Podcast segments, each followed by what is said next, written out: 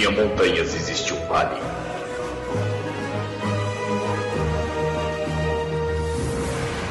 Nesse vale, uma pequena abertura revela uma sala de reuniões. Em que os Illuminaires se encontram para gravar o Illumicast.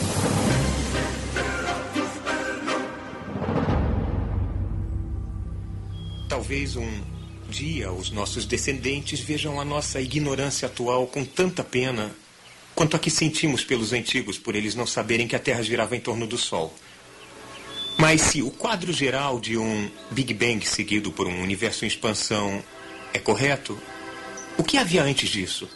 O universo era desprovido de toda a matéria e depois a matéria foi criada de repente, de algum jeito? Como isso aconteceu?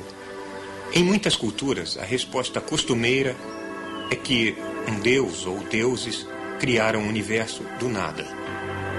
Mas se quisermos perseguir esta questão com coragem, temos que fazer a próxima pergunta: De onde veio Deus? Se decidirmos que esta é uma pergunta irrespondível, por que não poupar um passo e concluir que a origem do universo é uma pergunta irrespondível? Ou se dissermos que Deus sempre existiu, por que não poupar um passo e concluir que o universo sempre existiu? Que não há necessidade de uma criação, ele sempre esteve aí. Não são perguntas fáceis. A cosmologia nos põe frente a frente com os mistérios mais profundos, com questões que eram tratadas apenas em religião e mito.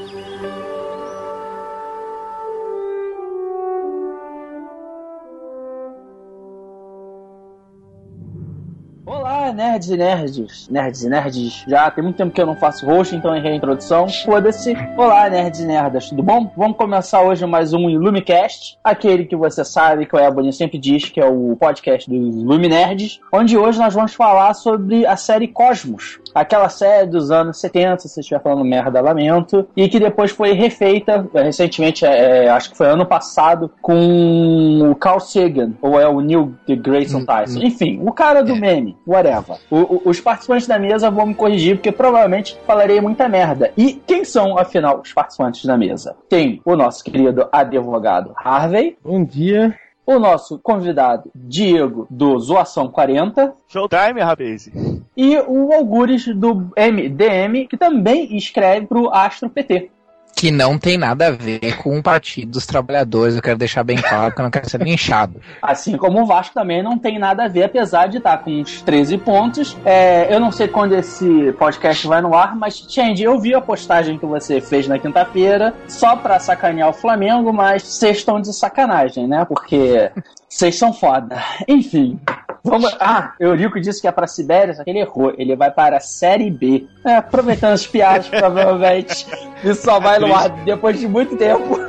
E coisa que só quem, C, né? e coisa que só quem assiste futebol consegue entender, o que não é o meu caso. Eu tô boiando também aqui, eu tô, eu tô lá no mar boiando.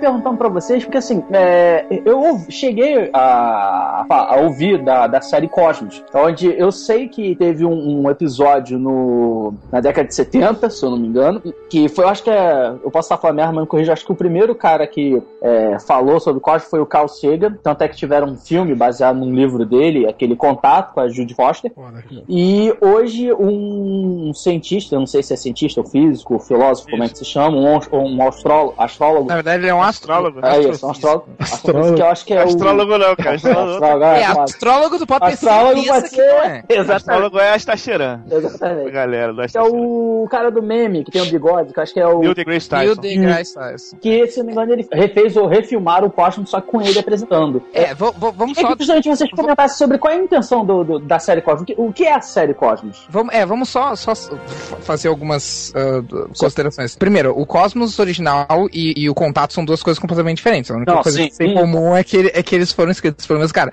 Ah, o Cosmos, na verdade, é uma, é uma série, né? Só que é uma Ele série. era um livro, né? É, é, foi- ela foi- eu não lembro se o livro foi antes ou depois, ou- mas o, é, acho que foi antes, mas não tenho certeza. É, Foi uma série, na verdade, o Cosmos que a gente tá falando aqui foi uma série de vários episódios. Tinha como, o que, que é a coisa que tem em comum com esse Cosmos novo, a intenção era a divulgação científica. Então o nome Cosmos é só porque Cosmos, na verdade, ah, o, o, o, Carl Sagan já começa no começo do Cosmos falando isso. Não, eu não sei se bem no começo, mas em algum ponto, porque já faz muito tempo que eu assisti a série original.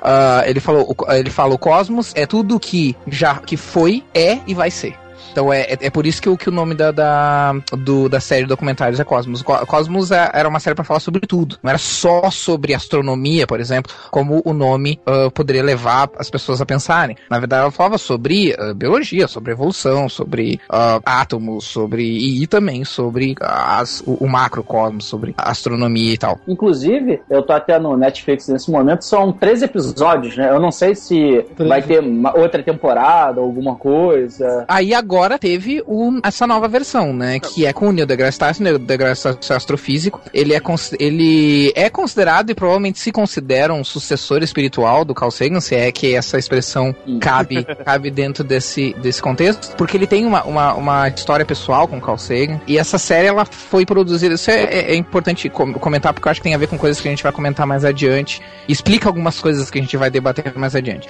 Ela é produzida pela, pelo Seth MacFarlane, que é o criador Do do, Ted. do Ted, da Família da Pesada, do American Dad, do Cleveland Show. Por isso que o líder que está é igual o Cleveland Brown, né, cara? Pode ser. Igualzinho, cara. Pode ser. Ah, e a roteirista ah, é, é a Anne Druyan, que era a co-roteirista do Cosmos original, que é a ex-mulher do Carl Sagan, que o Carl Sagan faleceu em 96 de câncer, né? Só complementando, o livro e a série foram lançadas em 1980. Ah, tá. Eu falei setembro. O, o livro, é, o livro, o livro veio primeiro, em setembro eles fizeram a primeira transmissão do- do- da primeira Sim. tempo- da temporada, no caso. Três É, episódios foi, também. pro- é, foi provavelmente uma coisa meio que. ah, Planejada? ao mesmo tempo, planejado, provavelmente. É muito, muito pouco tempo pra, pra ele ter lançado o livro e, e os caras comprarem os direitos e já começarem Sim. a filmar. Eu, eu tava Pronto, vendo aqui, é, junto. foi lançado por- pela Cosmos Studio, que provavelmente devia ser também do, do Carl Sagan. Vou dar mais uma lida e já trago Bem informação. provável, bem provável. Agora, deixa eu uma pergunta pra vocês como, como leigo. É, eu sei que teve a versão, como o Diego acabou de falar, é, da década de 80 e teve essa versão. É, essa versão é alguma coisa assim, é é uma adaptação no sentido de, ah, quando o Cosmos da década de 80 foi feito, é, tinham feito, tinham, haviam acontecido essas descobertas, as pessoas pensavam assim, assim, assim, e de lá pra cá houve alguma mudança em que esse novo Cosmos precisou adaptar ou, ou nem tanto? Ou, ou, Sim, continua sim, a não. mesma coisa? Sim, não. Basicamente, basicamente É- é- né? é quase mais uma atualização, né? É quase como se fosse, se a gente for pensar em termos de filme, é quase como se fosse um Cosmos 2. Quase como se fosse uma sequência, não uma refilmagem. Porque ele, ele não ignora, muito pelo contrário, ele, ele, ele reforça a importância do Cosmos original, ele referencia o Cosmos original. Usa trechos sério, também do Cosmos Usa original. trechos do Cosmos original e, e atualiza, e, e pega termos, porque tem várias coisas, como o conceito do multiverso, por exemplo, que era uma coisa é, que era, era, era chamado de, que é o que a gente chama de fringe science, né, que é ciência de fronteira, era coisa que não era levado muito, não era levado nem um pouco a sério na época, né, então... O- outra coisa também é, por exemplo, o aquecimento global, que o Carl Sagan batia nessa tecla, todo mundo tava achando que era sacanagem. E hoje o aquecimento global tá aí, né? Botando pra É, naquela época era uma coisa do tipo, ah, olha, isso pode acontecer. Hoje em dia já é uma coisa de. tá acontecendo, é agora. Isso. Eu não sei quem, quem é do Rio, mas a gente tá no inverno, tipo, sei lá, se, se fez frio dois dias, foi muito também, né? O, o ve- inverno de 37 graus É. Nova Iguaçu é excelente. Eu não imagina, em Nova imagina, Iguaçu, mas deve ser excelente. imagina Bangu. Porra, Bangu, cara. Bangu já é quente, sei lá, no inverno. É, inverno químico, não, inverno radioativo. É quente naquela porra. Então, pelo que vocês estão dizendo, na verdade, é, não chega a ser uma atualização é, no sentido de é, muita coisa mudou e, e o que foi dito na década de 80 está completamente ultrapassado. Não, é mais um complemento, né? Com novas coisas que foram feitas ou algo do gênero. É, de lá É. pra cá existiram novas teorias, né? Que foram se provando. Mais É, mas, mas as coisas que continuaram, continuaram, né? Por exemplo, a sele- seleção natural ainda, ainda é imbatível, né? Ainda não existe uma teoria, uma teoria alternativa, né, cara? Que, tipo assim, existem hipóteses que as pessoas, ah, que as pessoas jogam como teorias alternativas, mas elas não são alternativas, né? Uh, elas são apenas imbecilidades disfarçadas de teorias. Mas uh, já tem outras coisas, como por exemplo a, a, teoria das cordas, o multiverso, principalmente coisas astrofísicas, assim. a, que a, questão da, da, astrobiologia, né? A astrobiologia hoje em dia é, hoje em dia é um, um tema acadêmico, né? Hoje em dia existe cursos de extensão, existe a, a astrobiologia em graduações de, das faculdades e tal, que para quem não sabe, enfim, a astrobiologia é o estudo da vida, de como a vida seria em outros planetas. Uh, na época do Cosmos original, uh, o Carl Sagan era, era meio que visto como louco por ser o cara, por levantar a bandeira de que poderia existir vida em outros planetas. E, e o buraco de minhoca também, as teorias continuam aí, né? Sim, é claro, sempre tem aquelas coisas tipo, existem, uh, né, pode existir algumas mudanças na teoria, alguma coisa assim, mas uh, no, no, geral, algumas teorias continuam, algumas teorias foram refinadas, outras teorias, uh, quer dizer, todas as teorias são refinadas, mas algumas delas mudaram completamente, enfim, é, é, é, parte do contexto científico. O que eu acho que é mais importante as pessoas saberem sobre a, a diferença entre os dois cosmos, daí entra naquela questão que, que tu perguntou sobre qual era a intenção do cosmos, qual era a ideia, é que conceitualmente eles são bem diferentes. Eles têm propostas bem diferentes. E isso já começa no título. O original era Cosmos, a Personal Voyage, ou seja, uma viagem pessoal. pessoal. Uh, já o novo é Cosmos, a Space Time Odyssey, né? Uma odisseia no espaço-tempo. Dá pra ver que é bem mais pretensiosa, assim. Mas tem outras coisas também. É, é, tem uma questão de contexto político, contexto social, contexto histórico. O, o Cosmos original, ele tinha mais como objetivo, assim, mostrar como a ciência podia ser tão deslumbrante quanto a arte, por exemplo. Mas a ciência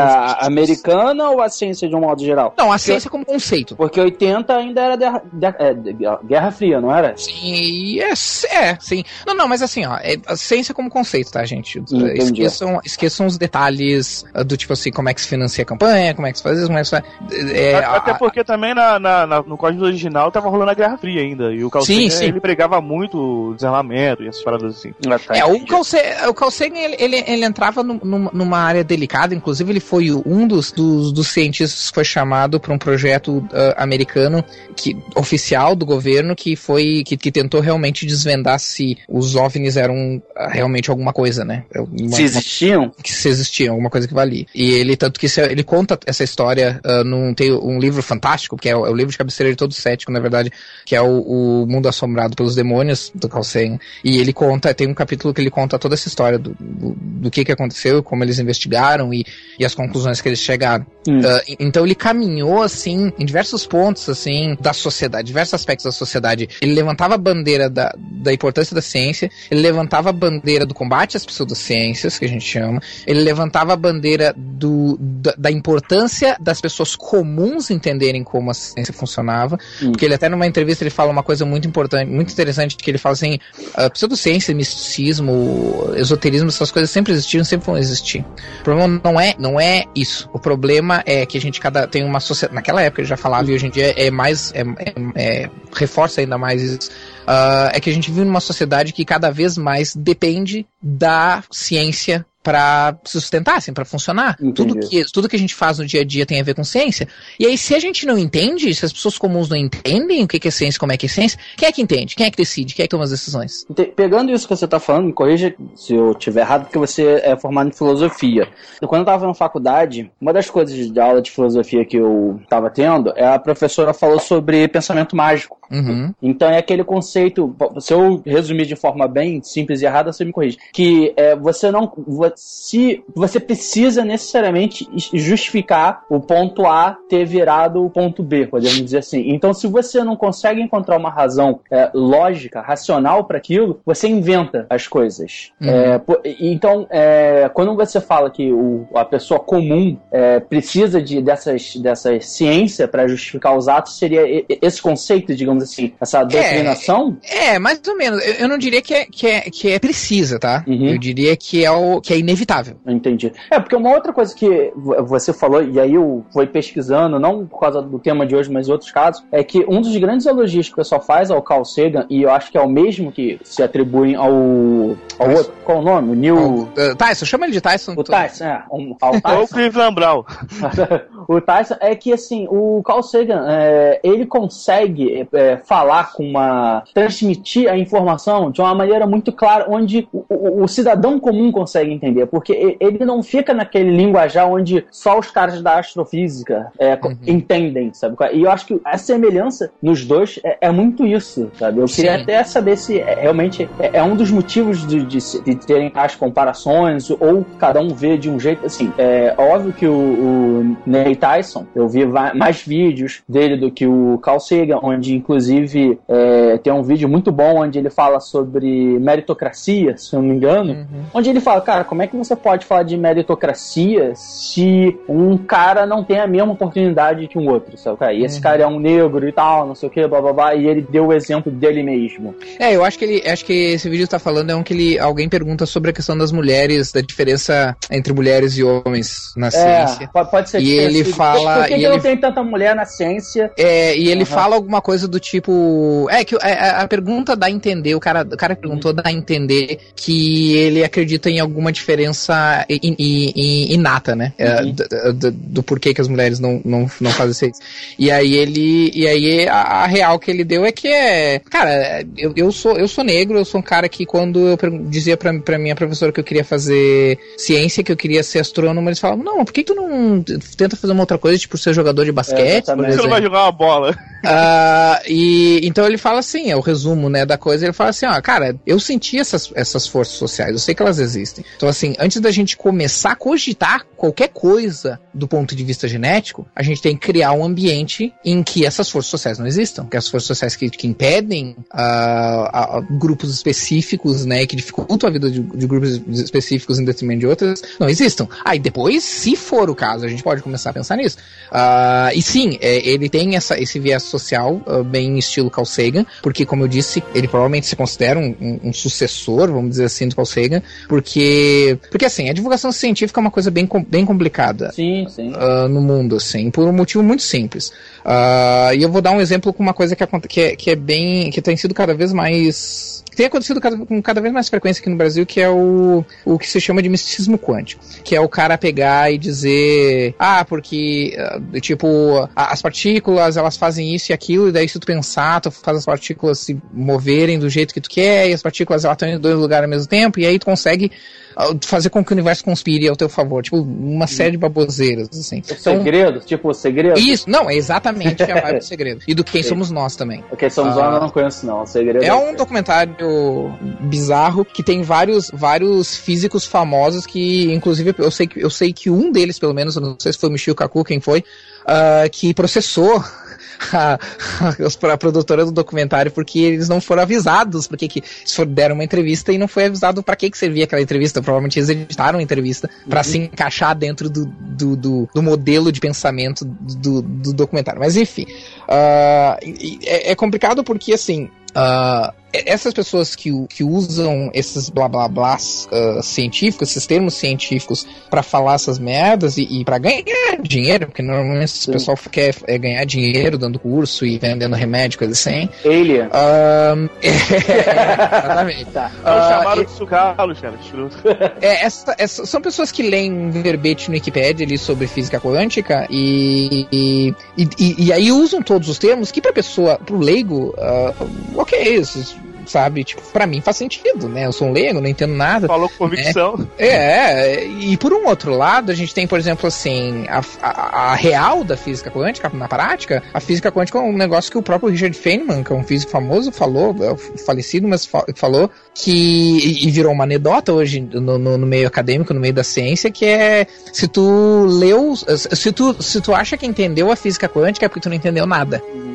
Esse, esse, é o nível de complexidade que a, que, a, que a física quântica tem. Então, tipo, física quântica é uma coisa que tu tem bem forte na, fi, na graduação de física, mas se tu quer trabalhar com física quântica, tem que fazer uma série de especializações. Então, uh, uh, isso já mostra o nível de complexidade da física quântica de verdade e a dificuldade de traduzir isso para um, por um, uma linguagem popular. Porque se eu chegar para vocês dizer, por exemplo, assim, uh, que um, um, dos conceitos principais da, da mecânica quântica é que o, é, é que um elétron ele pode simplesmente desaparecer num lugar e aparecer no outro. Entendi. Você acha que pelo que você tá falando, eu até vou botar o Harvey no, no, no meio, pegando exemplo do advogado, que é, no caso do, do, do dos astros, do astrofísicos, por terem um, um, um linguajar, um, um, nível de estudo, entendo um nível de estudo de pesquisa muito grande, quando eles vão argumentar, eles vão ficar sempre falando termos onde o, público desconhece, e aí fica difícil para o público entender aquelas palavras, e aí do direito, que eu vou, que eu quero pegar o Harvey só para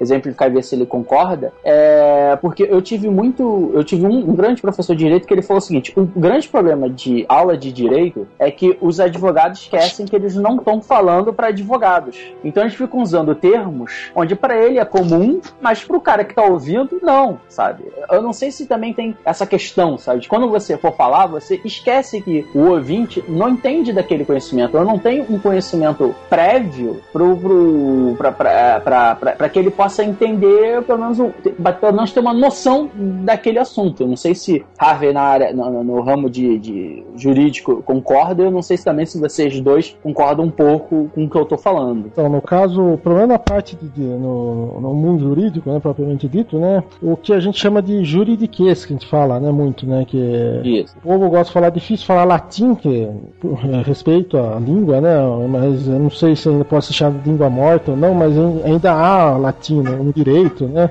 tem muita petição, né, que é o, que é o documento que é juntado no processo, né, que tem alguns advogados que agem na maionese, né. Não fica só no DataVene, Expo, começa a viajar. Tem umas petições de, de advogado que tem, é, tem borda de pilar romano, pra você ter uma ideia. Olha o naipe. Ex exemplo agora.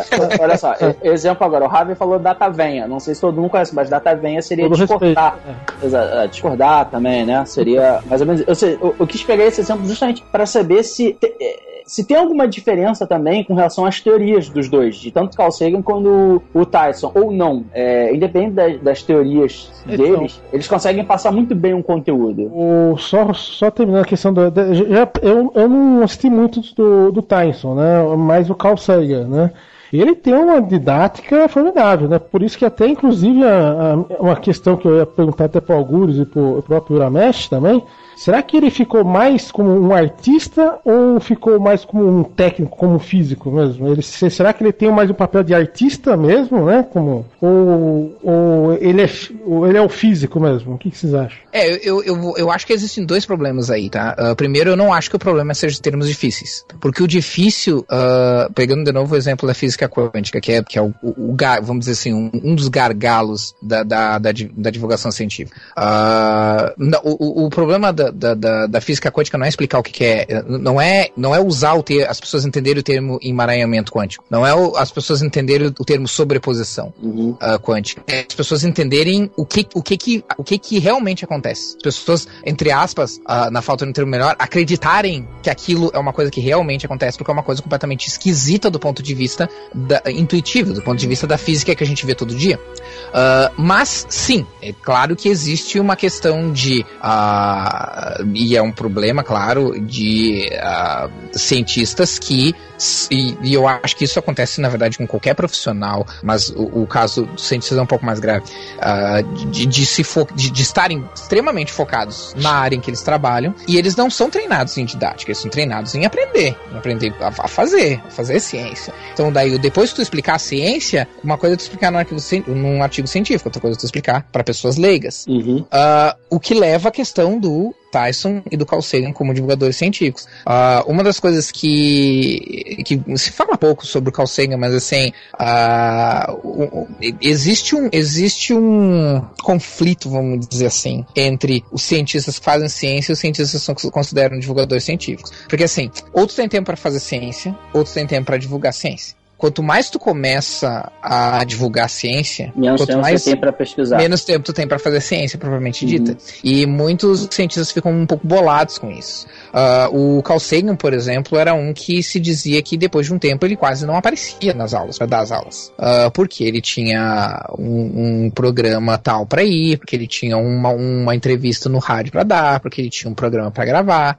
Uh, então é uma coisa, é, é, é, um, é um, um problema um pouco mais complexo do que. Porque, assim, existe uma diferença de uh, divulgação científica e jornalismo científico. Uhum. Né? O jornalismo científico é que nem o, o, qualquer outro tipo de jornalismo especializado, jornalismo esportivo, jornalismo de moda ou qualquer outra coisa. Tu tem um jornalista formado que tem um certo conhecimento e um certo, vou usar um termo chique aqui, já que nós estamos com um advogado, um arcabouço uh, didático para que, que, tecnicamente o, o, o, jornalista geral não teria. Eu fiquei uh, estupefato com isso agora, Augusto. uh, eu, quando eu uso esses termos no MDM, o pessoal fica boladaço, o pessoal dos comentários, assim, fica muito puto. Assim. É, eu já reparei. E aí eu uso cada vez mais. Aí quanto mais eles reclamam, mais eu uso. Uh, então, o que é diferente de divulgação científica, claro que o jornalismo, o jornalista científico ele também está fazendo divulgação científica. Mas quando a gente fala em divulgação científica, normalmente a gente está se referindo a esses caras que são cientistas e dedicam uma parte do tempo deles para uh, divulgar ciência para o público leigo. Uh, aí a gente pode citar os mais conhecidos, além do Carl Sagan, mais recentemente o Neil deGrasse Tyson e o, o Richard Dawkins e o Michio Kaku, que é um japonês que aparece em quase tudo que é documentário History sobre física.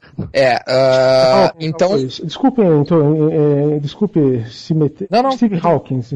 E a situação dele? Ele, ele tá é... com estrelinha artista ou realmente ele ainda tá, tá, produzindo? Soltou uma nova aí, que, que buraco negro, é. portal da outra dimensão, é, recentemente. Não, produzindo, produzindo ele tá, né? Mas uh, é, é um pouco mais complicado. Existe uma diferença entre a produção uh, pra, na prática dele e o que ele fala quando as pessoas fazem alguma pergunta. É mais ou menos como, como as pessoas irem perguntar alguma coisa para Alan Uhum. Ele sempre vai falar aquelas merda que ele sempre fala. tipo assim, todo mundo já sabe o que, que ele vai falar e toda vez que ele fala exatamente a mesma coisa, todo mundo fica bolado. Então, guardadas as devidas proporções, é, é, mais ou menos assim. As pessoas vão perguntar alguma coisa pro Stephen Hawking, tipo, ah, inteligência artificial, o que tu acha? Ah, eu acho que eles vão destruir o mundo. Só que aí entra uma outra coisa que as pessoas não entendem a respeito da ciência. Cara, pode ser o cara fodão que tu que for numa área, mas tu é o fodão naquela área. Isso não significa que tu tem algum respaldo para falar sobre outra área do qual você não, é não, não manja, né? Uhum. Sabe? Então, se tu não manja de inteligência artificial, a opinião do, do, do, Stephen Hawking sobre inteligência artificial pode ser um pouquinho melhor que a minha, porque ele tem uma boa noção de física, então ele tem que ter alguma noção de engenharia. Uh, mas não vai ser tão. não vai ser melhor do que a. ou tão boa quanto um filósofo da mente, por exemplo. Ou como alguém que trabalha com inteligência artificial, sabe? E as pessoas confundem um pouco isso uh, nesses casos aí. Mas, e, e, também tem outro, o Stephen Hawking é um dos, um dos poucos casos de cientistas em que, tipo assim, ele pode ficar lá se dedicando aos, aos cálculos dele e passar 30 anos em cima de um mesmo projeto. Hum. A, a, ciência europeia, pelo menos, ou, ou principalmente a ciência americana, que, que que a boa parte dos países copia, ela tem um projeto utilitarista, né? E por, utilitarista entenda capitalista, né? Então, ou seja, diminuir o máximo tempo possível da, do, da, da, da pesquisa científica, né?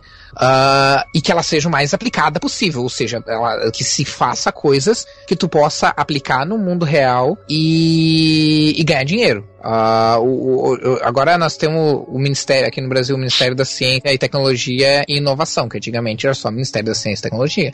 Uh, por que, que foi incluído inovação? Foi incluído por, por, um motivo estratégico, estratégico político. Que inovação, tu está dizendo especificamente, ó, nós queremos fazer coisas que vão gerar lucro. Né? O que ah. não é o, o, o, contexto geral da ciência, né? Por exemplo, a astronomia é uma coisa que não vai dar lucro direto. O projeto espacial, sim, tu pode argumentar que dá lucro direto.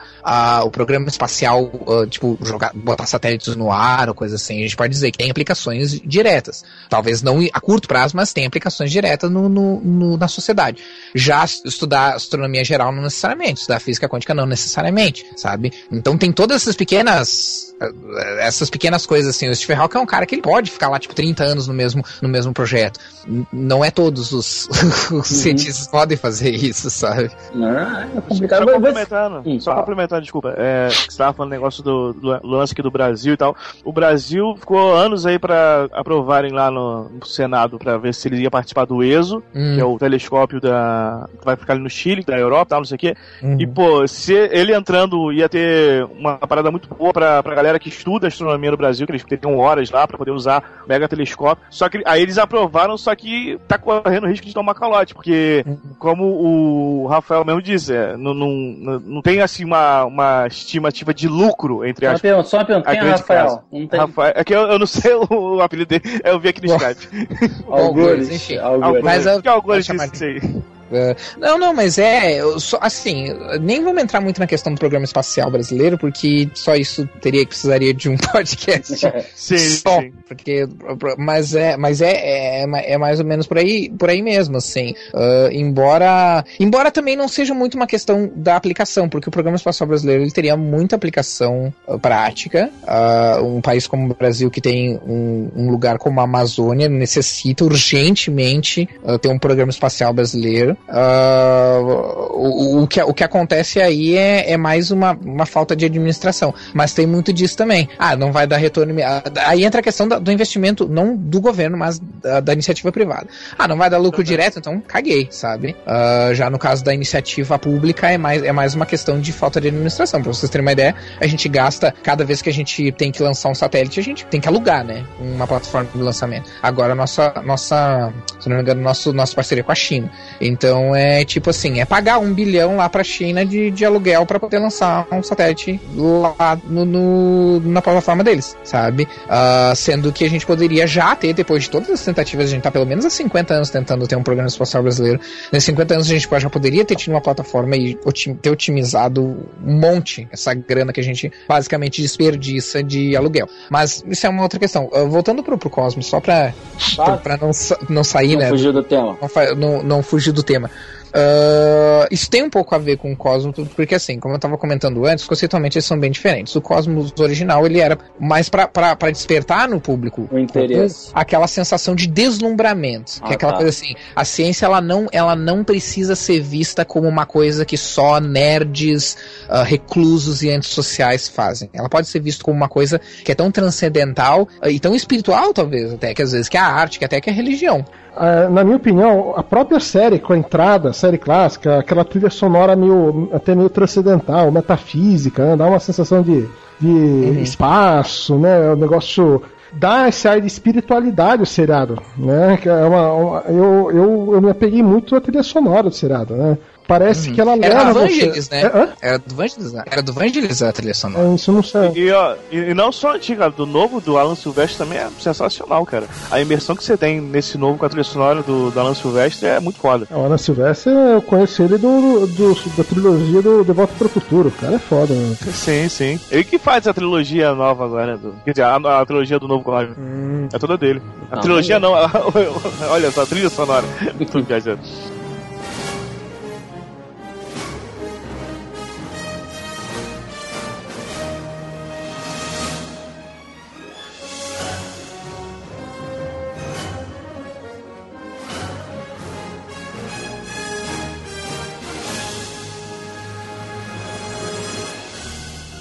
É, bom, pessoal, e aí eu aproveito então para perguntar para vocês, vou até começar com o Harley, é, se, independente se você assistiu a primeira versão, a segunda versão do Cosmo, o que que isso trouxe de novo para você? Assim, isso teve alguma influência na sua vida, no seu dia a dia? Você passou a ver determinadas coisas diferentes, alguma coisa do gênero? Eu queria saber de vocês, mas eu vou começar com o Harley sobre isso. Então, é, o, o bacana do seriado foi justamente essa ideia, né, de, de simplificar, trazer um assunto tão complicado, né? Pra gente, eu desde criança sempre gostei, embora eu seja zero esquerda em matemática, física, química, a vida inteira em, em, em recuperação em tudo, mas essa parte filosófica, essa, essa parte bonita de se ouvir alguém que entende, né? Sempre me, sempre me fez viajar na maionese, fica viajando, que é, é, fantástico mesmo, né? E contribuiu bastante, né? Contribuiu, acho que afetou a longo prazo meus gostos por várias coisas, né? Ficção científica, embora ficção científica é ficção, né? Mas é, é, atrai você, né? Aquela coisa do o infinito, universo, expansão, aquelas teorias malucas lá da pizza, expansão Big Bang, Big Crush, Big Crush, não fala, né? É, enfim, Eu acho que, é, para mim, foi fundamental. E que, é como, como o próprio Algures falou, que embora não tenha nada a ver, por exemplo, o filme do Contato, né? É, ele dá essa, essa, essa, nostalgia de ciência, né? É, né? Essa sensação de que é, ela está em volta da gente, né? Só que a gente tem que. É, é uma linguagem complicada e o cara tá lá para explicar, né? É, e, e, tem, só para finalizar, tem uma passagem, tem um vídeo, inclusive na internet, do Carl Sagan.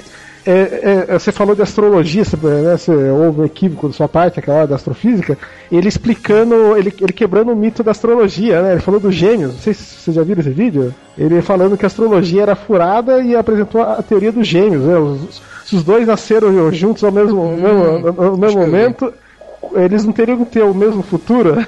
Ele fala com simplicidade, sabe? Uma coisa que. E, e, o, e o, mais interessante, é, não com aquela sensação de eu sou o dono da verdade, né? Eu estou contando né, a ciência, né? Eu acho formidável isso, né? Formidável.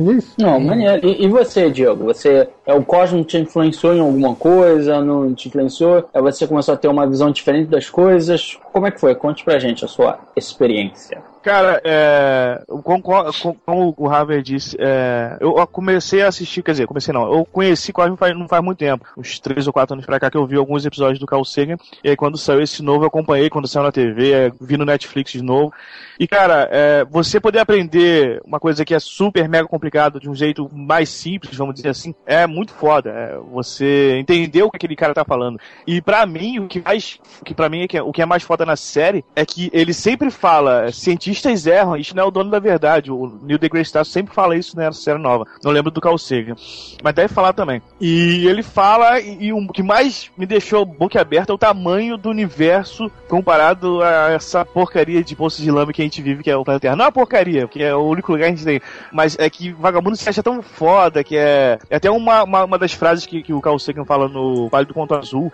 que é um cara que ele quer dominar uma fração desse pixel para se tornar o chefe momentâneo outro do líder supremo, etc. E tu vê que, pelo menos na série, ele fala que a gente só consegue ver 4 ou 5% do universo visível, que existe muito mais, o universo tá expandido. Cara, você se sente tão merda, tão pequeno comparado à imensidão do universo, que é até filosófico falar disso.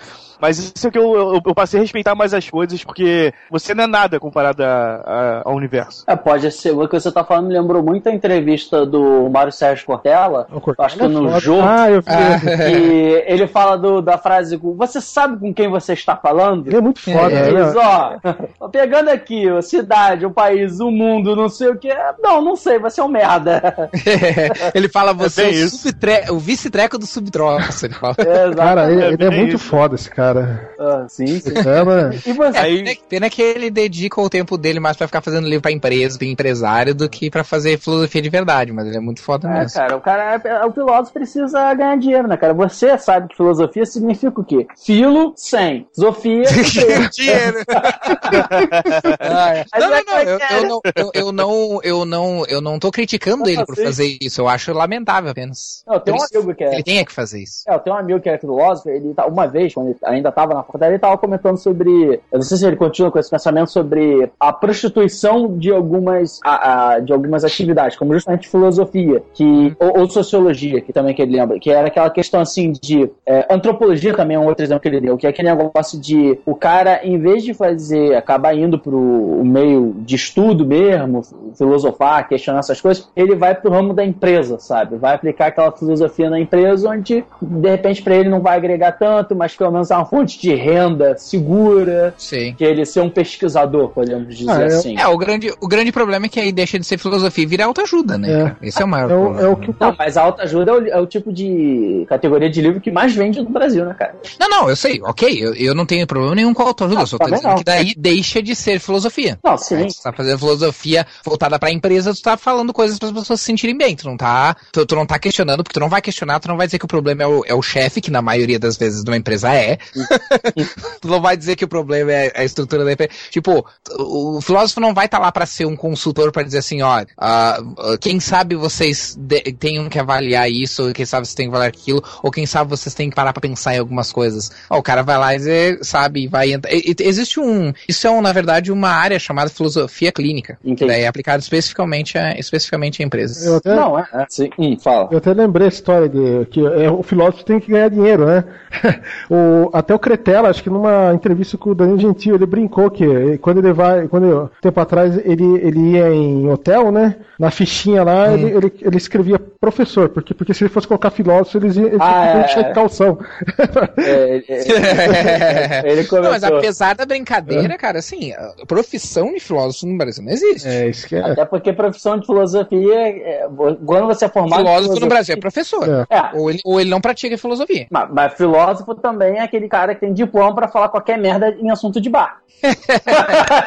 aí é, mas aí qualquer um pode falar qualquer coisa, né? A única diferença que o cara tem é, é o diploma, né? Aí o cara pode ser sociólogo, né? É, entendi, entendi. Não, mas agora, falando um pouco sério e, e o assunto, é, e com você, Augusto, o que, que, que, o Cosmo, seja o primeiro, seja o segundo, seja os dois, é, trouxeram assim de, de inovação para você, que você a, começou a enxergar as coisas com outros olhos, essas coisas todas, essa nova experiência? Hum. Bom, o primeiro Cosmos eu assisti quando era criança, então com certeza ele contribuiu para a visão de mundo que eu tenho hoje e para o interesse que eu tenho na ciência hoje, né? Uh, embora não foi a primeira coisa sobre ciência que eu vi, a primeira coisa que sobre ciência que eu vi foi Crise das Infinitas Terras, da DC. uh, ah, e isso que provavelmente me levou a gostar tanto de ciência quanto de quadrinhos. Que é foda aquela série. Uh, é? Foda aquela série, né? Ela, ela, ela disfarça a ciência com a ficção, né? Aquelas teorias. Não, e, e tanto que ela falava de multiverso é. quando, a, a, quando o multiverso ainda era uma piada na ciência, né? Hoje em dia, o multiverso é um conceito sério na ciência. Então é tipo, é, é mais ou menos a DC dizendo assim: quem é o idiota é. agora, né? Basicamente. Quem, é o idiota que eu inventei e teve um filho da puta que ah. concordou, então. Algures, se, se não me engano, ah. é nas, na, na saga do Zero Hora, tem uma revista do Batman que eles estão discutindo discutindo a, a, a teoria das cordas quando começou a ter aquela crise no Zero Hora, tava o Robin pesquisando, lembro, pesquisando a, teoria, a, teoria, das cordas. Eu lembro que era adolescente. Eu não lembro, mas é possível, cara, porque na verdade assim, a DC faz muito isso, né? A, a própria fase do, do Flash do Mark Wade, ela, ela, usava muito física relativística, né? Então, principalmente a relatividade especial, né? Então. Mas também tem. Desculpa, mas também é porque a DC sempre fez HQ pra adultos, né? E a Marvel só pra criança, né? a polêmica, a polêmica. Ratinho! Ratinho! Ratinho! Mas, uh, não, eu acho, mas falando sério, uhum. eu, eu acho que era mais uma questão de, tipo, a DC sempre quis ser mais mítica e mitológica, assim. E o que mais. E épica, né? E o que mais épico e, e que, o que mais épico barra mitológico no mundo moderno que, que, que, que a ciência de fronteira, que a ideia de multiversos, que a ideia de, de, de universos microscópicos de 10 dimensões e coisas do tipo, sabe? E de coisas que, tipo, o tempo passa diferente dependendo da velocidade que tu tá dependendo do, da quantidade de gravidade, coisas Uma assim. terra igual a nossa, só que. É, ah, então eu acho que eu acho que a DC sempre se focou mais nisso, assim, mais nesse, nessa epicidade da narrativa, enquanto que o, a mais se preocupou com os dramas humanos. Mas voltando no, pro, pro, Não, pro, sim, sim, pro Cosmos. O Cosmos. Uh, então o Cosmos. O primeiro Cosmos provavelmente teve, desempenhou um papel enorme na minha formação, assim. O, esse Cosmos novo, uh, para mim, é, é, um pouco diferente porque eu já acompanho o trabalho do Tyson há muito tempo. Vai, vai parecer tribabaca que eu vou falar agora, mas tipo, os conceitos que ele, que ele, que ele trata no, na, na, na, série não são novidade para mim. Hum, que uh, babaca. O que... babacão, mano, babacão. Porque ele, porque ele tá falando tudo coisas que na verdade ele sempre falou durante a carreira dele, né? Que ele uhum. sempre divulgou durante a carreira dele. O que para mim, o que, eu, o que para mim é, é interessante no, no, no, no Cosmos é o aspecto é o aspecto político. Porque era o que eu, que eu dizia que, que eu ia, tava dizendo que diferencia o primeiro Cosmos desse segundo em termos de conceito. Uh, hoje em dia, aqui, aqui a coisa funciona um pouco diferente, tá? Uh, mas lá nos Estados Unidos uh, tem um movimento anti-ciência crescente, assim. Uh, Ele já tá no meio? Uh, bem provável porque é bem provável porque lá nos Estados Unidos a gente tem 40% uh, da população Protestante, né? se, e se considera criacionista, né? Hum. Tipo, não acredita na teoria da evolução e. A treta lá é e, pesada e, lá, essas coisas, né? Aqui... É, não, não, lá, lá, terem uma ideia, uh, uh, aqui o interesse. Uh, foi feita uma pesquisa, esse ano, inclusive, divulgada uma pesquisa do, do Ministério da, da, Ciência e Tecnologia sobre a percepção do, do, do público em relação Sim. à ciência. Aqui chega a quase 80% o interesse das pessoas na ciência. Ah, tipo, aqui, tu tem, a, aqui a maioria das pessoas vê a ciência como uma coisa boa, os cientistas como pessoas que, que ajudam a melhorar a sociedade, essas coisas assim. O, o, o gargalo do, do, da ciência no Brasil é, é as pessoas não entenderem como funciona a ciência. Então aí entra aquela coisa que eu falei do misticismo quântico. Qualquer coisa que tenha um jargão que pareça científico se mistura ao, ao o, o realmente científico, né? Entendi. Aí some isso a um jornalismo, a um jornalismo científico pífio, assim, que a gente tem dois ou três, em todo o Brasil a gente deve ter dois ou três jornalistas científicos realmente bons. Quando eu digo jornalistas científicos, gente formada em jornalismo e que é especializado em escrever sobre ciência. Não precisa nem ir muito longe, cara. Jornalismo que fala sobre coisas de direito. Eu, eu tenho familiares advogados, minha namorada é advogada. O quanto que elas falam assim que, oh, nossa, olha o que o cara escreveu, que, que, que, que burro, sabe? É. é. Ah, é, é horrível, né, cara? É. Dá uma cutucada em nome, Algures. A, a super interessante, o que você acha? Ih, processo! processo! É. Cara, eu, eu vou falar uma coisa. Uh, tá, o Harvey tá querendo trabalhar, isso sim. É, Tô né? ele fica aqui da casa. As coisas, né? Já, já aí, deu aí até depois, os honorários, né? Aí depois em off ele vai falando assim, ó, não, mas se tu for processado, te vem falar comigo. É, aí, então, que é assim mesmo, cara, pior que é assim mesmo. Ele fala na gravação, aí quando termina, fala, não, mas pô, só, se você precisar de alguma coisa, vamos aí. Eu, olha que eu parcelo em 10 vezes sem juros os honorários, tá? É, é, é o famoso, famoso honorários Nossa, tu parcela, Casa Bahia. Parcela né? em 10 vezes 50 reais? É. Paulo, faz no carnê, faz no carnê. Carnezinho Casas Bahia.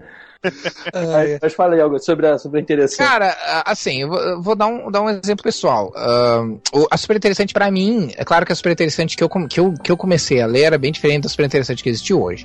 Uh, mas a Super Interessante que eu comecei a ler, numa era pré-internet, ela foi minha porta de entrada pro mundo científico, assim. Uh, pro mundo mais científico, né? Porque até então eu gostava, por exemplo, de Cosmos, eu gostava de, de quadrinhos, mas fictício para mim, né? Tudo ficava dentro de uma coisa de ficção científica, assim. Para mim, eu assisti Tron, na época, na época em que eu assisti Tron, para mim, computador era ficção científica, Pô, cara. Então, uh, então, assim, eu acho que a, a, super interessante, ela foi minha, minha, minha, como é que eles chamam? Getaway drug, assim, minha droga de entrada pra, uhum. pra, pra, pra questão... Pra outras assim, coisas mais fortes. Pra outras coisas mais fortes. Só que, assim, conforme eu fui uh, conhecendo mais sobre isso, eu fui digivoluindo, né? Tipo, eu passei depois para para National Geographic, que, que não tinha uma linguagem tão mais sofisticada, mas, mas, mas era mais sofisticada em outros, em outros critérios, assim. National Geographic por ano, porque era caro pra caralho, né? Na, na época. Uh, essa era uma vantagem da super interessante, ela era, ela era barata, né? Em comparação, tipo, se fosse comparar, era como se hoje a, a National Geographic fosse 50 reais e a super interessante fosse 5. Era, era uma diferença gritante de preço, assim. Essa coisa da super interessante, cara. Por ano. Eu tenho até. Não, era, a National Geographic era, um, era, um, era de luxo, assim, né? Era, era bem uma coisa de luxo. Assim. E. Claro que eu não sei exatamente as diferenças de preço, tô falando, fazendo uhum. mais ou menos uma comparação que cabeça, mas, mas, mas era, era gritante. Isso era uma coisa que eu não conseguia. Eu, eu não conseguia comprar todo mês, né? Uh, mesmo quando eu trabalhava no McDonald's, por exemplo. Pois é, eu faço é, é tipo, não, tem graça. É tipo é. o cara comprar o jornal meia hora o ano todo e uma vez por ano comprar o Globo. tipo, é, mais ou menos.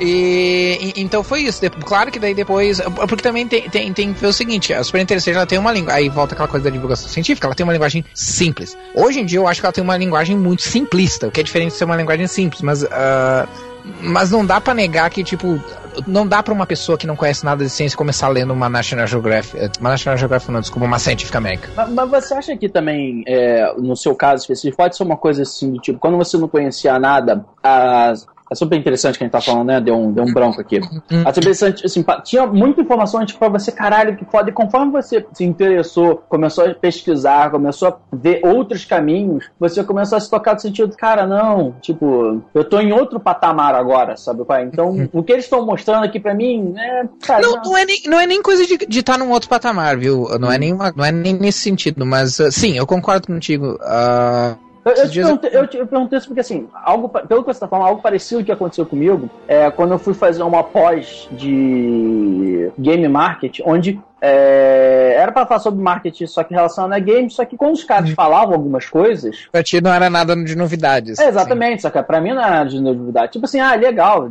por, por ser jogo, essa estratégia funciona melhor, ah, não sei o quê. Mas 90% das coisas eu falei, ah, não, pô, maneiro, esse conceito eu já conheço, eu já conheço. Então quando o cara pedia, eh, fazer indicação de livros, cara, ah, recomendo Miopia do Marketing, que é um texto, porra, clássico. Tá, tipo, não li, sabe, cara, porque eu já sei sobre o que fala, uhum. sabe? Seria nesse contexto. Sim, é. É, mas eu, nesse caso, eu, eu, entendo o que você quer dizer, eu acho que, que tem, tem um pouco disso também, mas eu acho que mais uh, é, é, uma outra coisa. Eu que nem vou dar um exemplo. Esses dias eu comprei um livro chamado. Olhei um livro chamado O Mundo Infográficos, que, como o próprio nome já diz, é tudo que é tipo de aspecto do mundo feito em infográfico. Que doido. Sobre o universo, até coisas sobre o planeta Terra, sobre o ser humano, sobre os animais, blá blá blá. Muito interessante. E aí eu comecei a dar uma olhada no, no, numa livraria, e que é um café também, que eu vou sempre, eu tô sempre lá, uh, aqui, aqui na cidade. E, e eu, eu tava lá esperando meus amigos chegarem e fiquei olhando aquilo lá e fiquei muito interessado assim, porque era um design muito legal, era feito numa linguagem super simples e tal, eu tava achando muito legal. O grande problema é quando chegou na parte de biologia, Chegando na parte de biologia, principalmente na parte de seleção natural, uh, eu já vi que tinha alguns erros nas explicações, assim. Você e aí. assim, isso, hum, errou feio, eu. Uh, é, isso é meio complicado. Isso é meio complicado, assim, porque daí tu começa. Porque daí a primeira coisa que eu pensei, eu acabei comprando o livro, tá? Porque eu sou um verme, mas a, eu, a primeira coisa que eu pensei. Não, porque tava em promoção. Mas uh, a primeira coisa que eu pensei foi, cara, se eu saquei, não sendo um especialista em biologia, eu fiz biologia na faculdade, mas não terminei. A uh, minha primeira faculdade que eu tentei fazer foi biologia. Uh, mas mesmo não sendo especialista em biologia, eu detectei dois erros ali, dois uh, erros que eu quero dizer assim, não é coisa que a pessoa não sabia o que estava escrevendo, que ela escreveu uh, de um jeito que distorcia completamente aquela, aquela teoria, aquela ideia, aquela coisa que a gente sabe. Principalmente no caso da seleção natural, que é uma coisa que é muito confusa para as pessoas aqui no Brasil. As pessoas parecem que elas não conseguem entender a seleção natural. Porra, é do caralho, simples essa merda, mas. Não, é, ela deveria ser simples. As pessoas parecem ter, um, ter uma dificuldade enorme com isso mesmo assim. Mas, agora, agora, aí, aí, eu fiquei pensando assim, mas se, se, imagina então as outras coisas que eu, do qual eu não sei absolutamente nada, tipo geologia, por exemplo, o que não pode ter ali de erro ah, que eu não sei, sabe? Que eu não sei detectar, sabe? Então aí essas coisas que para mim pegam numa super interessante da vida. Hoje em dia eu consigo detectar uh, muitos erros da, da, da, no caso da, da, da super interessante e também tem a questão, você estava falando de marketing de, de games, eu também eu sou redator publicitário também. Então, por exemplo, assim, dá para ver que a, a super interessante ela, ela, é claramente direcionada pela pauta quente do momento, assim. Uh, então, por exemplo, se a pauta quente do momento é, sei lá, fundamentalismo religioso, então vamos lá e falar sobre a essência do fundamentalismo religioso. Então é uma coisa bem, bem pouco produtiva em muitos casos, assim, porque daí eles, tipo, eles querem fechar, vamos supor, eles vão fechar a revista num mês e aí o assunto está quente. Então eles têm, por exemplo, 10 dias para fazer uma pesquisa, sabe? Então não é uma coisa assim, vamos fazer matérias bem pensadas, que levam tempo, que tem um bom nível de referências. Aí começa. Aí entra aquilo que tu falou. Quando uhum. o cara começa a conhecer mais coisas, aí o cara começa a ver o quanto que é simplista, o quanto que aquilo ali não. não é, eu não, não, não dá o devido jus, não faz devidamente jus aquela matéria, aquele conteúdo. Mas, às vezes, pode ajudar a pessoa a se interessar por aquilo. Entendi, entendi. Sabe? Aí... Se ela procurar outra coisa depois, ótimo, né? O problema Sim. é se ela ficar só Naquilo. lendo super interessante, achando que a super interessante tem. Uh, explica tudo, né? E achar aí, que pelo fato de ler a super interessante sabe tudo agora, né?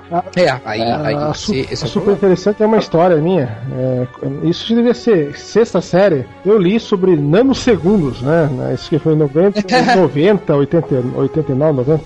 E na aula de geometria lá, a professora lá explicando é, unidade de medidas, o espertão chegou, professora, você sabia que existe nanosegundo? Seu burro, não existe isso, não sei de onde você está tirando isso. Aí, aí nasceu meu trauma. Sério? Eu, eu tinha lido uma super interessante sobre nanosegundos, lembro até hoje. E a filha da uhum. puta da minha professora de geometria, que tomara que esteja se ferrando agora, né? ela xingou na classe, em voz alta, todo mundo. Eu me senti o cara mais puto da Terra. É. Caralho, velho. Puta que pariu. Agora Esses você. professor que não sabem Exatamente. as coisas e não querem admitir que não sabem. Exatamente. Né? Chegou um moleque ranhento, falou de nanosegundo. O que, que é isso, né? Eu, eu, vou pôr ele no lugarzinho dele, né? Então, Caraca. quando você se formou, ela, ele foi, ela foi o seu primeiro processo. Exatamente. Agora, o Augusto, você estava falando, o Haver perguntou sobre o que você achava da super interessante, mas estava falando da questão política do cosmos. Sim, isso. Uh, mas deixa eu falar só rapidinho, então, sobre a questão super interessante, mas assim, eu vou dizer uma coisa, uh, não desmerecendo a super interessante, mas hoje em dia, com a, com a, internet, existem sites de divulgação científica que são infinitamente melhores que a super interessante. Isso não tem comparação. Pega o universo racionalista, por exemplo, é infinitamente menor Pego, vou, vou, legislar em causa própria, mas pego o ASPT, que é feito por pessoas que são doutores. Tirando eu, eu sou o único bosta lá, mas uh, que, que, os outros são tudo doutores, uh, mestres na, nas áreas específicas que eles escrevem, é, é, extremamente melhor. Se a pessoa quer realmente se informar sobre ciência e não só simplesmente querer um livro de curiosidades. O cara quer um livro de curiosidades, o cara lê é super interessante. Todo mês ele tem uma sua revista de curiosidades ali. Ou Agora, Mundo Estranho. É, que, que, é mundo estranho, que o super interessante é uma mundo estranho que se desfaça de, de jornalismo científico. Mas enfim, não, não vamos. O Japão também, né? Já. É. Uh, mas sobre a questão política do cosmos, assim, a gente tem nos Estados Unidos esse movimento anti-ciência forte e grave uh, que, que se reflete principalmente na coisa, a coisa que é mais falada é a questão do movimento anti-vacinação, né?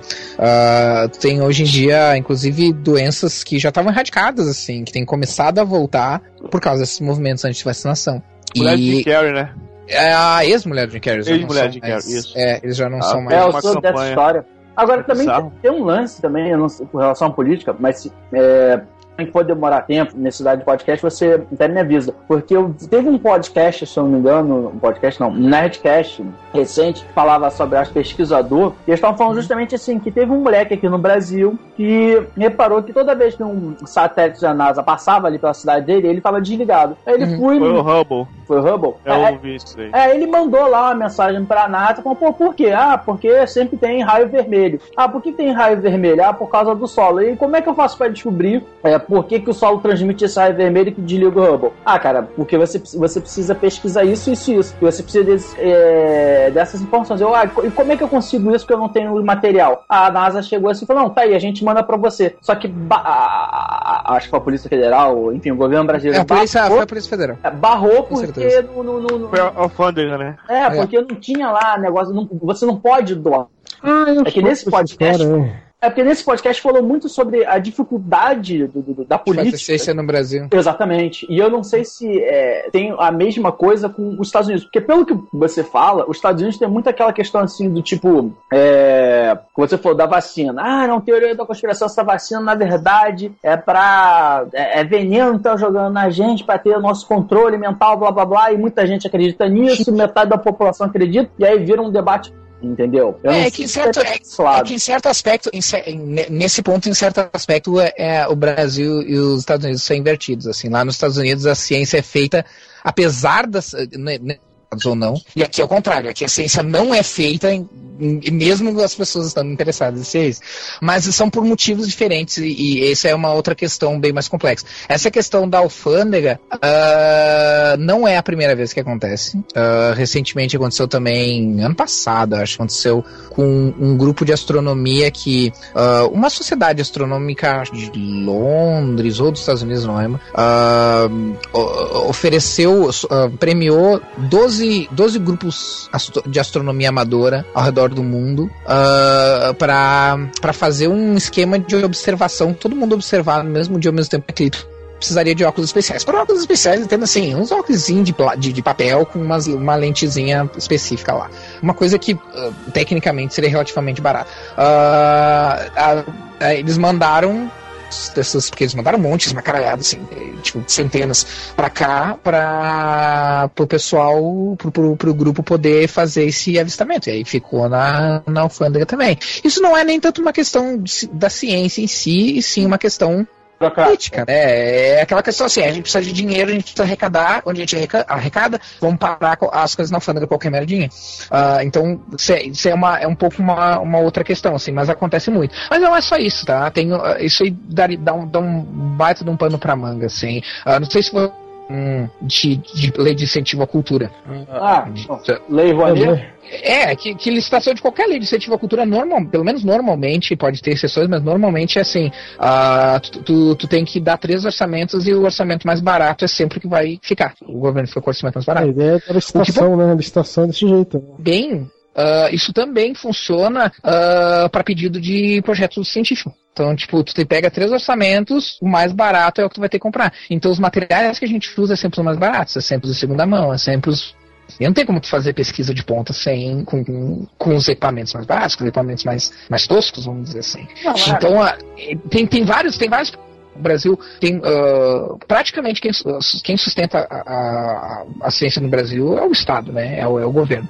Uh, Para vocês terem uma ideia, a, a porcentagem de, de, de na, na, pesquisa científica, aqui no Brasil, é tipo 5%. Já no resto dos estados. Já lá nos Estados Unidos é algo em torno de 53% da iniciativa privada. Uh, qual que é, a, qual que é a, a, diferença disso? Né? Claro que a gente pode argumentar que existem vários problemas também na questão da política científica americana. Isso é outro, outra questão. Uh, mas qual que é a principal diferença disso? A principal diferença é que agora a gente está com uma crise horrível no Brasil, e a, o, o, dinheiro não tá vindo para os cientistas. Os cientistas estão com pesquisa pela metade, tiveram que parar de fazer porque não vem dinheiro. Aí não vem dinheiro para máquinas que, que ajudam a estocar material biológico, aí não vai ter como armazenar, essas coisas apodrecem, estragam, e aí tu perde dois, três anos de pesquisa que tu já tinha feito. E se fosse fazer de novo, tu teria que começar tudo zero. Não, sim. É, no caso, eu até ia comentar uma parada, mas a gente pode falar depois, por, por causa do, do, meu ramo, eu entendo um pouco de lei Rouanet, muito pouco, mas ela tem umas brechas também foda. E esse negócio, aí pro cientista nessa situação, cara, como ele já ganha pouca di pouco dinheiro, já recebe material de segunda, sugiro ele trabalhar no meio empresarial, cara, pra poder ganhar dinheiro igual filósofo.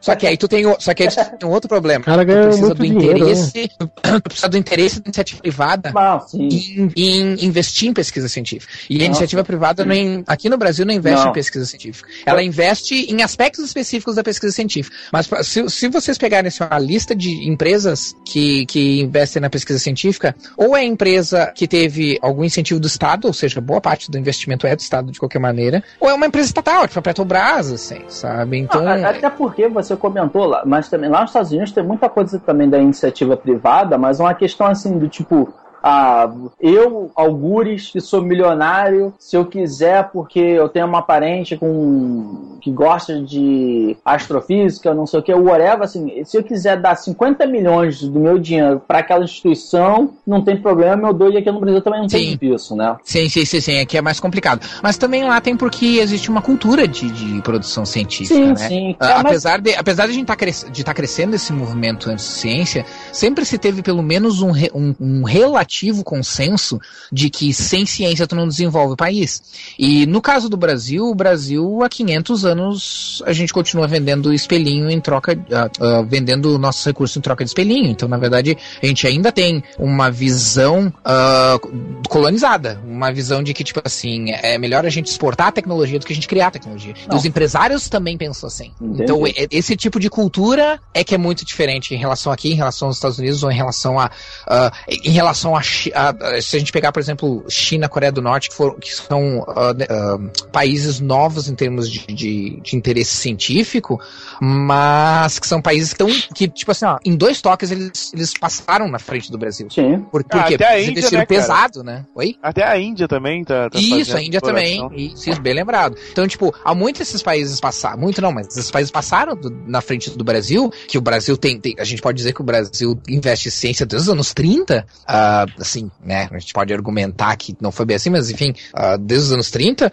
Uh, o Brasil ficou para trás. Uh, por quê? Porque o Brasil não, não, criou essa cultura. O Brasil não investiu pesado. Uh, a gente não tem. A, gente precisa de um investimento estável né, na ciência. Tipo, um projeto de pesquisa científica não se faz de um ano para outro.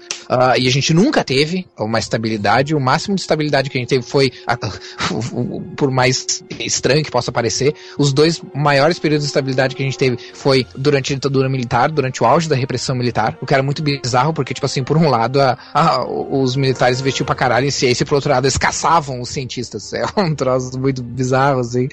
Coisas que só acontecem no Brasil. E, e durante o governo Lula, durante o. O, a, o segundo mandato, né? O segundo mandato do governo Lula. Ah, então, e, e, e, vejam que não tem nada a ver com política de governo. Vocês veem que de um lado é uma política tecnicamente de direita uh, autoritária e, e, fortemente nacionalista, e por outro lado, um, um, um governo tecnicamente de, de esquerda, mas basicamente neoliberal na prática e e com e, e, democrático, né? Então tu vê que são, são dois, dois tipos de governo bem diferentes e, e, que, e que, tiveram isso. Então, é, mas foram, foram períodos muito específicos, assim, todo, todo o resto, por exemplo, a gente tá vendo isso agora, sabe? A Suzana Herculano, que é uma, uma neurocientista uh, que eu gosto muito, assim, ela, ela tava, deu uma entrevista esses dias, não sei se foi na época ou na Folha de São Paulo, sei lá, em algum desses jornais aí, e ela falou assim, cara, faz seis meses que a gente não recebe a grana do nosso projeto, eu tô pagando do meu bolso, já paguei o equivalente a 15 mil reais, só que assim, por mais que, por, sou professora, por mais que eu ganhe mais do que um professor de, de, de escola, meu salário tem limite, meu dinheiro acabou, não tem mais dinheiro para investir, sabe? Então, é, então, então, isso também é uma coisa complicada, mas aí são aspectos mais técnicos, assim. Eu acho que a gente tem, sobre a questão de divulgação científica, que é o que entra bem no Cosmos ali, eu acho que o Cosmos é muito bom uh, por causa disso, e para mim, no caso, o que impacta para mim o, o, Cosmos novo é o fato de que hoje em dia eu posso chegar por uma pessoa que não entende nada de ciência, assim, e quando eu digo uma pessoa, normalmente pessoas mais novas, uh, que, que, é, que, é, que é esse o alvo, assim como o alvo do Cosmos original era os jovens, é, o alvo do Cosmos novo são os jovens, porque são os jovens que vão estar tá daqui a pouco entrando na faculdade, daqui a pouco que, que eles têm que se interessar em, em, se tornar cientistas, eles têm que entender como a ciência funciona, né? Uh, a gente tem que formar mais cientistas, então uh, esse é o público-alvo. Então, hoje em dia eu posso chegar e eu não preciso pegar o Cosmos antigo, que já é um pouco datado em termos de efeitos especiais, em termos de N coisas, uh, e passar para um, um, um, adolescente de hoje. Eu posso chegar para o adolescente que se interessar por uma ideia de multiverso, por exemplo, é, ou qualquer outra coisa, aquecimento global, e dizer, ó, oh, olha isso aqui, que é o Cosmos, que tem uh, efeitos especiais de ponta, que tem toda uma questão narrativa, uma coisa mais adaptada para essa geração de hoje. Eu acho que para mim isso é o que eu tiro bem do, do, dessa nova versão do Cosmos, sabe? Entendi. Pô, não, maneiro mesmo, maneiro mesmo. Até agradeço vocês falando que vocês realmente me deram um, uma informação muito grande sobre o próprio Cosmos como, como um todo. Eu até, como nós estamos chegando já no finalzinho, vou até pedir já nossas considerações finais aqui. Agradecer a participação do Augusto, agradecer a participação do Diego, mais uma vez o, o Harvey. E eu queria que o Diego fizesse seu momento de jabá para falar o que quiser. Vai lá, rapaz. O trombone é seu. Então, muito obrigado, queridos amigos. É, eu queria falar uma coisa sobre o Cosmo que eu queria ter aquela nave da imaginação, porque ele é foda. Excelente. E temos lá o site que há 75 anos existe, mas ninguém conhece, que é o zoação40.com.br. Postamos coisas bizarras, nada de notícias atuais você vai encontrar lá. Uh, deixa eu aqui. Temos podcasts quinzenais às quintas, temos Facebook, Twitter, essas coisas que só entrar em, em zoação40.com.br você vai encontrar. E muito obrigado pelo convite. Nada. Algures, obrigado pela participação. Queria que você deixasse aí suas condições finais, seu jabá. Fique à vontade. Uh, que, eu, eu é que agradeço, na verdade, o convite. Como diz, como diz as mães e pais, desculpa qualquer coisa. uh, se eu falei demais ou coisa assim. Uh, e quem, enfim, quem conhece o, o, MDM, vai, vai lá no MDM. Quem não conhece o MDM, não vai lá no MDM.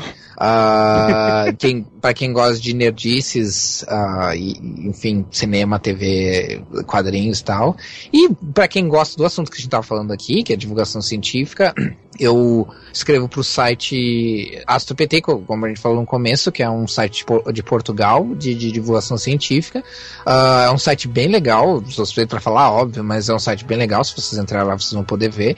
Uh, eu também recomendo o Universo Racionalista, que apesar de ser um site que eu já não escrevo faz um bom tempo, tem alguns textos meus lá, então eu, tecnicamente eu escreveria para o site, mas já faz um ano que eu não escrevo nada lá. Uh, o universoracionalista.org é um site uh, bem legal que, que tem bastante essa coisa de divulgação científica, assim. Tem, tem coisas sobre filosofia lá também. Uh, eu também escrevo quadrinhos, então uh, eu não sei quando isso vai sair, mas provavelmente vai sair antes do FIC. Uh, no FIC vai ter o lançamento do Jackpot, que é um projeto do Guilherme Balbi, do qual eu sou roteirista, que não tem nada a ver com ciência, na verdade é muito bem o contrário. é mais jabá mesmo? é, mais, é mais jabá mesmo, mas... Uh, mas então, quem for no FIC, dá uma procurada lá. E quem não for no FIC, pode procurar lá Jackpot Universe, de Universe, né? De universo, no, no Facebook, que tem a fanpage lá. E aí vocês conseguem entender um pouquinho o que, que é a maluquice do, do Jackpot. Uh, e era isso aí. Muito obrigado por me receberem no Pods. Ah, vamos aí. E você, Ravi, suas considerações finais? Quem você quer processar? Para quem você quer que te procurem para processos? Fique à vontade. Primeiro eu tenho que dar o um conselho para as crianças, né? Crianças que estão assistindo, ouvindo esse podcast, você estude bastante ciência, coma bastante legume, né? Seja alguém na vida, né? E se a professora criticar você, você, você chama um advogado, né? A gente processa, beleza? Isso aí, pessoal. Vamos, todo mundo vamos estudar aí. Então, precisamos estudar. O Brasil precisa andar. Um beijo na bunda e até segunda. Bom, minhas considerações finais são que eu sou editor, como eu fui bonzinho com você, não fiquei te sacaneando, não falei tanto, mas nem sempre vai ser assim. E eu queria dizer, mais uma vez agradecer a participação de vocês. E é isso aí, galera. É, até a próxima. Beijo para vocês. Vasco, vejo você na segunda. E força. isso que eu não entendo futebol e entender a piada, né?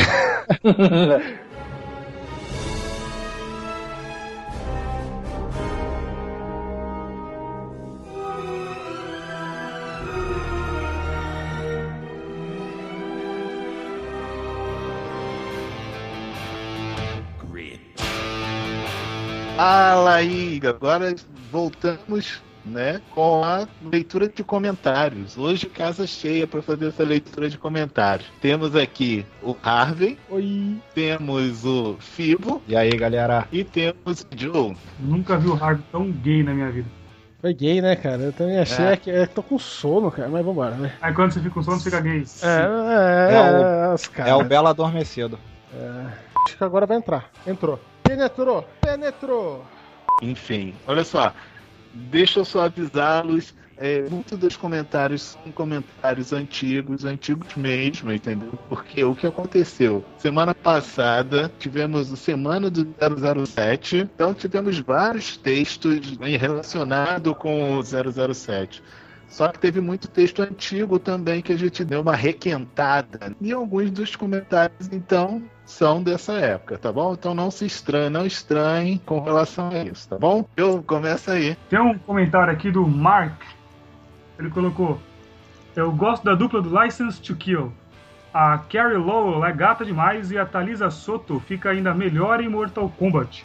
Thalisa Soto é aquela que faz a Kitana, né? Isso, safadinha. Né? Não, nossa, a Kitana e a Jade, a Jade do Mortal Kombat, quando era criança, que eu achei aquele negócio, era maluco por ela, era doido por ela. Nem jogava videogame, né? Ficava só trancado assistindo o negócio lá, né? videogame é... Só dando fatality. Tem o famoso Gozality. Eu? Só, só é, setoriza a pessoa qual é o texto, tá? Qual post você tá falando. Ah, isso daí é difícil de saber. É, tá bom, Só pra, é, é, setoriza a pessoa que tá falando do texto regra Teresiano do JJ, tá? Ah, é esse o texto dele? Ah, meu Deus do céu. Aí, aí ele continua aqui. Acho a Miss Money Penny da fase do Dalton, Caroline Bliss, bonita também com aqueles óculos de professora. Mas é lógico, ela tá. A Miss Money Penny é junto com o. Com o Connery, não é? Com o Sean Connery? Ela, ela sempre foi um personagem secundário da saga toda, né? Do, do 07. Ela foi reencarnada várias, várias atrizes, né? E eu acho a, justamente eu penso o inverso, né? A versão do.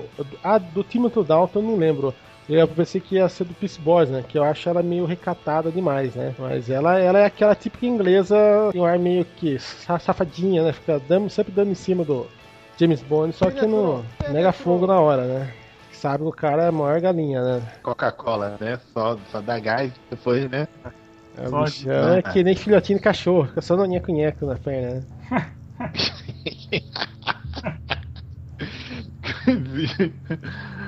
Só esse comentário, Teve resposta do JJ, ele respondeu aqui também. Na verdade, não foi não, foi o Colossus. O Colossus respondeu. Falou, pô, Jota, gostei da citação. A Carrie versão jogo tá igualzinha.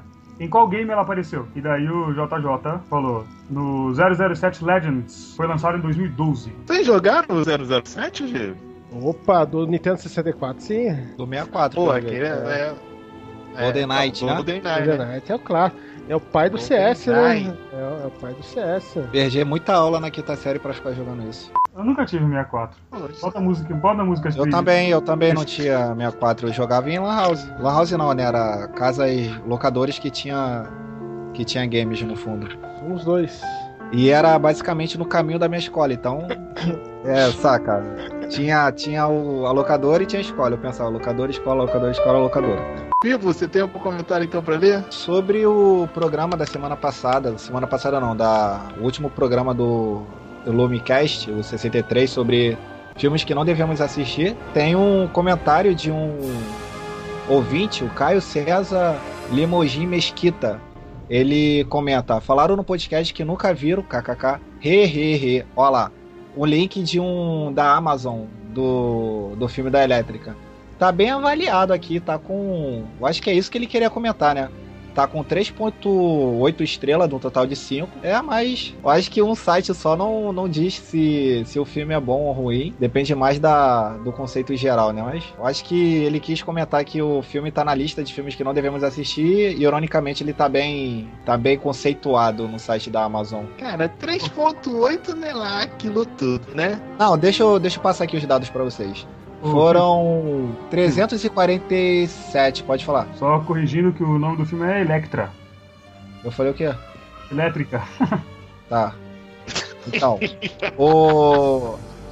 O. Esse filme aí, o Electra, teve 347 avaliações, com 42% de 5 estrelas, 20% de 4 estrelas, 18 com 3, 2 com 11 e 9 com uma estrelinha. Então acho que a pessoa voltou, a galera voltou mais de sacanagem mesmo, só pra, só pra aparecer a estatística zoada e o cara foi lá e jogou o link, mas legal, a piada foi, foi aceita.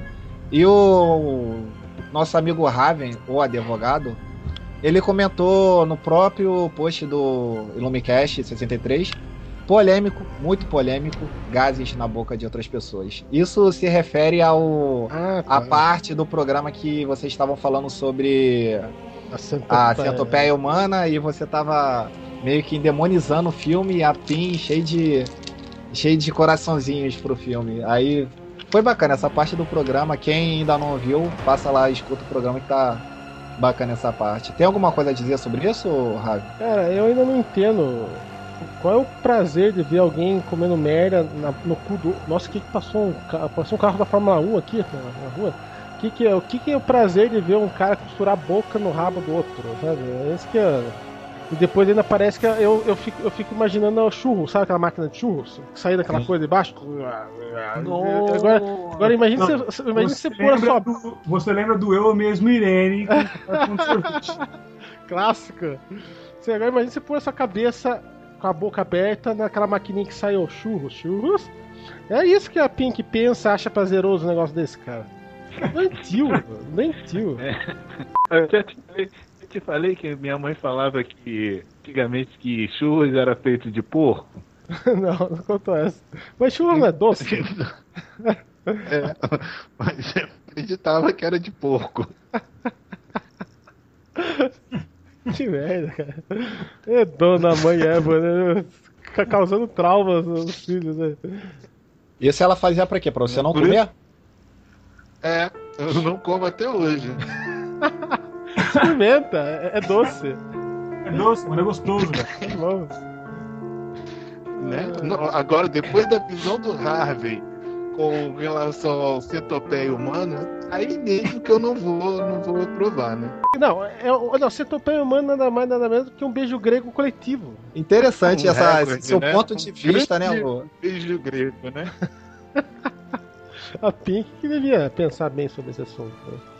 Não, ela ainda no Facebook ainda coloca sobre o filme, vira e mexe, tá falando do filme. Eu acho que você tá tão curioso que você quer assistir esse filme só de tanta, tanta postagem pró que ela eu, coloca. Eu tentei assistir o primeiro, cara, não consegui, cara. Achei muito. Muito pesado? Ah, é meio maluco, né, cara? É. Então você não aguenta ver filme do Tarantino, né, Ravi? Não, não, Tarantino, da hora, cara. O último ah. que eu vi foi aquele do Velho Oeste, Django. Ó, esse é bom. E a cena lá da luta de mandingo, conseguiu? Teve uma, uma aflição? A qual? A luta de mandingo. Cara, eu não lembro. Se... É, eu, eu a lembro parte que, o... Filme, que ele vai conhecer mas, o... É spoiler, gente. Ó, que isso. Carve. Ó, eu, eu tenho alguns aqui. Um deles é aquele clássico texto analisando arquétipos Persona parte 3 do Ebony. Aquela, aquele combate verbal foi fantástico. Foi, eu perdi de ter visto a briga por inteiro, cara. É, em síntese, o Ebony é, é, trazendo luz à escuridão é, é, é, da nossa ignorância, né? Já, já tava dissertando mais sobre arquétipos, né? E ele fala, começa a explicar sobre arquétipos, aquelas coisas todas malucas de psicólogo. Entra um cara que eu não sei quem é, falou merda, entrou uma tal de Aline Rosa. Não sei se é amiga do Ebony ou é algum fake do Ebony, enfim, não sei. Ela, ela, ela entrou e sentou cacete no cara, teve uma briga violenta. E teve um comentário que eu achei muito massa, cara. Ela fala assim: é, Antes fosse necessário, palhaço. Meu namorado acaba de chegar e eu vou gastar minhas energias com algo mais útil. Cresça e apareça. Puta merda, cara. Ô, ô Harvey, Oi. Essa é, a, é, é, essa é a famosa mijada, entendeu? Ela deu uma mijada pro cara. Mas olha só, vamos, vamos refazer um pouco essa história aí, porque eu não tenho esse fake não, porque não tenho nada de namorado, isso aí tem nada a ver comigo, mas é. foi o que ela fez. Cara, mas quem que é essa mina? É, é tua amiga? Estudou comigo, cara. É psicóloga também, aí já viu, né? Sentou cacete no cara aqui. O Ebony também parecia aquele que tava atrás dela. Isso mesmo, isso mesmo. Bate nele, bate nele. Parecia assim na discussão aqui, sabe? Bate nele. Né? Você fez uns comentários meio nada a ver, né, mas ficou bacana, cara. Eu gostei da briga. Pena que eu só soube depois de um mês, que, três meses atrás, que teve essa briga, né? Quando a gente precisa de um advogado, quando a gente precisa de um advogado, nunca tem, é, né? É, você colocou isso, né? E tem mais um comentário que eu queria fazer aqui. É do Videogame Art, do Rodrigo. É do Rodrigo Sábio, é, é, do, é do Gustavo Aldi. Aliás, cadê o Aldi, né? Esse, ele tá falando sobre videogame, né? E tem um comentário do Delarry. Eu queria muito saber a resposta disso aqui.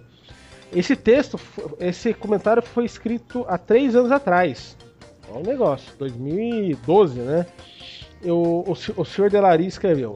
Excelente texto, Gustavo. Concordo plenamente quando você se refere à arte e ao comercial. Agora serei honesto, só consegui ler O Inferno da Divina Comédia. O texto é muito pesado, mas eu prometi para mim mesmo que eu terminaria tudo até o fim do ano. Bom, já estamos no fim, preciso cumprir minha, minha promessa. Será que ele terminou o livro mesmo? Delaria, né? Delaria é fogo, cara. E, e mais, depois ele fala, a versão que eu tenho é bilíngue ainda do livro. Fodão, né, cara? Sabe o que, que é isso? É a senhora Delarie pondo fogo, entendeu? Aí é. ele fica Aí diz que tem que bolir, bolir, pagar de, pagar de culto, mas na verdade é a dona Delarie sentando, sentando chicote nele. é, a verdade está lá fora, né? Quem que escreveu isso aí? é.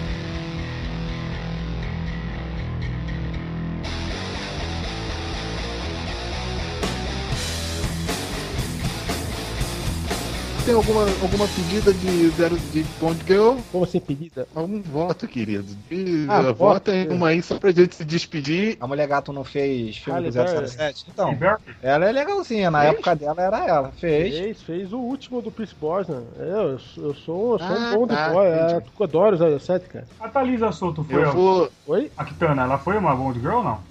Será que foi a Thalissa Soto? Eu acho que. Se foi, foi na época do Roger. Não, não, não, não. Roger Moore é, é avô dela, quase. É, Thalissa Soto.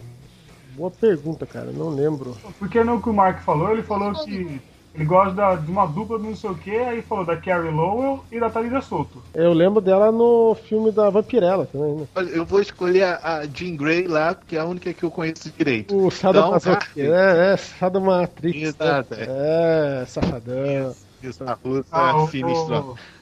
O, é, a atualização dela foi Bond Girl no 007 Licença pra Matar. Do Timothy Dalton. Isso. É, Timothy Dalton. Harvey, termina. Evergreen. The GoldenEye.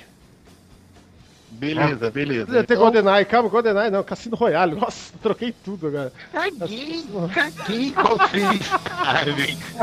Quero terminar.